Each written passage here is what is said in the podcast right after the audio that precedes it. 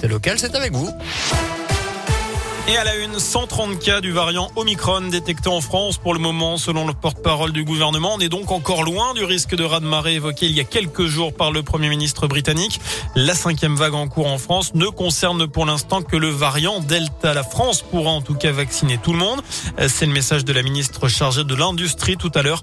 Agnès Pannier-Runacher affirme que la France dispose de suffisamment de doses de vaccins, 27 millions en stock avant les livraisons prévues en janvier.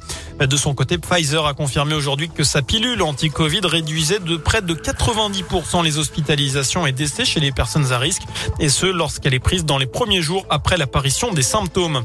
Dans ce contexte, notez la suspension hier des cours à l'école de gendarmerie de Montluçon après la détection ce week-end de plusieurs cas de Covid.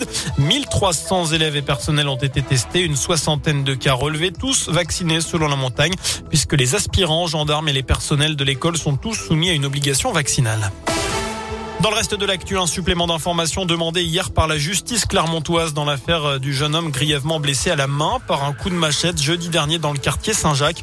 La demande a été formulée par l'avocat de l'agresseur présumé afin de trouver des empreintes digitales et génétiques sur le manche de l'arme utilisée.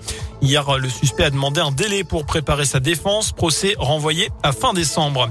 Contre la précarité, les temps partiels imposés, les salaires de misère, les salariés de l'animation et l'éducation populaire sont en grève aujourd'hui et demain. Il y a des manifs partout en France. À Clermont, c'était ce matin. Euh, conséquence, des restaurants scolaires ont été fermés et les accueils périscolaires du matin et du soir sont perturbés. Mouvement de grève aussi à la SNCF. Le mouvement qui a perturbé le réseau hier va reprendre le week-end prochain pour les premiers départs en vacances. Le préavis est d'ailleurs déposé pour les trois week-ends des vacances de Noël. Les cheminots réclament des hausses de salaire, plus de moyens humains et une amélioration des conditions de travail. Dans la région, le début aujourd'hui d'un procès pour double infanticide aux assises du Rhône. Une mère de famille est jugée pour la mort de ses deux filles de 3 et 5 ans à la gendarmerie de Limonest, près de Lyon, il y a trois ans et demi. Depuis le début, et malgré trois ans de détention provisoire, cette femme de 41 ans nie les faits. En foot, des absents pour cette fin d'année au Clermont Foot. Jim Alvina est blessé au pied.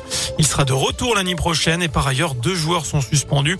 Un en Coupe de France samedi, à savoir Salis Abdoul Samed. Suspension aussi de Yadabi, Yadali Diaby pardon, en Ligue 1. Ce sera contre Strasbourg la semaine prochaine. Enfin, la voiture du champion du monde de Formule 1 est en vente. Sacré le week-end dernier, Max Verstappen a décidé de mettre en vente sa voiture personnelle sur Internet. Ce sera le 23 décembre, une Honda Civic type R, mise à prix 33 333 euros. Les recettes seront versées à l'organisation caritative Wings for Life de Red Bull qui soutient la recherche de pointe. Voilà pour l'essentiel de l'actu sur Radio Scoop. L'info de retour bien évidemment dans une demi-heure. D'ici là, vous restez en compagnie de Nico.